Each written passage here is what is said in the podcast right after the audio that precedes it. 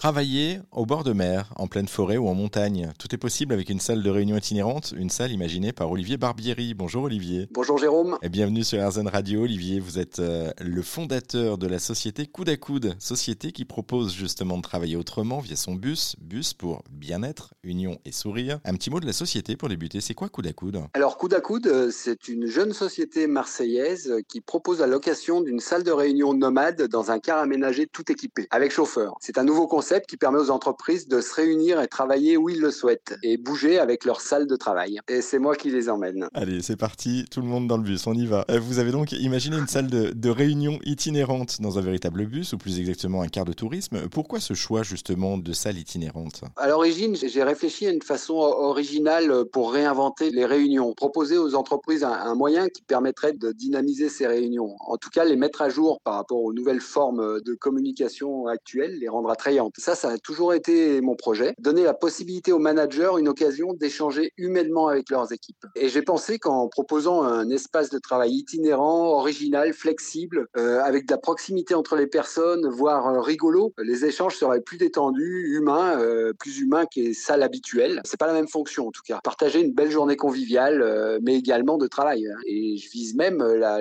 que la journée soit inoubliable. Voilà, c'est le but. Quels sont justement les, les objectifs ouais. et missions du, du bus? Vous parliez de convivialité. Il y a pas que ça, de toute façon. Oui, non, il n'y a, y a, enfin, y a, y a, pas que la convivialité, bien que c'est une part euh, importante pour la suite, mais bon, ça se résume en quelques mots, en fait. C'est le retour à l'humain, le partage, sortir les clients de leur quotidien, créer de la cohésion entre eux, euh, voilà. Et au final, générer de l'intelligence collective, de la créativité, tout ça grâce aux échanges, aux échanges de facilité. Donc euh, voilà, ma, ma, journée sera réussie quand je verrai les personnes descendre du bus avec le sourire. Je présume qu'en général, c'est ce qu'on vous dit quand on descend du bus, ou en tout cas quand on est encore dedans, regardez le paysage. Alors, jusqu'à présent, les objectifs sont atteints, ouais, tout à fait. Ouais, ouais, il y a des sourires et ils ont passé une belle journée. Ouais, bah, justement, on va parler de, de, cette belle journée que vous leur proposez, parce que là, on va parler un petit peu plus des lieux où vous posez votre bus. Quels sont les, les lieux que l'on vous demande régulièrement? Où est-ce que vous vous baladez d'ailleurs? Le bus est sur Marseille. Je suis plutôt sur la Provence, mais après, tout est possible. Au niveau des lieux, au niveau de leurs demandes, alors pour être honnête, euh, on me demande plutôt de proposer des lieux. Le concept n'existe pas. Les clients sont un peu pris au dépourvu, ils n'ont pas d'idée.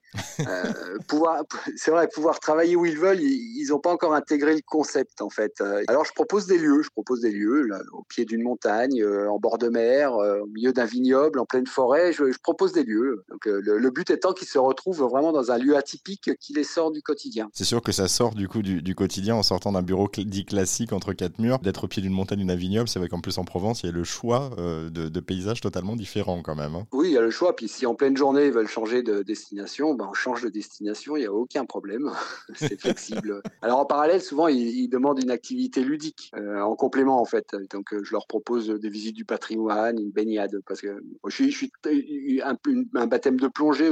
Enfin, en tout cas, je suis très engagé dans la promotion de la région et des acteurs locaux. Alors je, me suis entouré de partenaires euh, qui sont ravis de présenter leur activité, leurs produits. Alors je peux donner des exemples. Par exemple, les madeleines masquées. Alors c'est des madeleines qui sont fabriquées à Marseille. Quand vous avez mis le nez dedans, voilà, attention à l'addiction.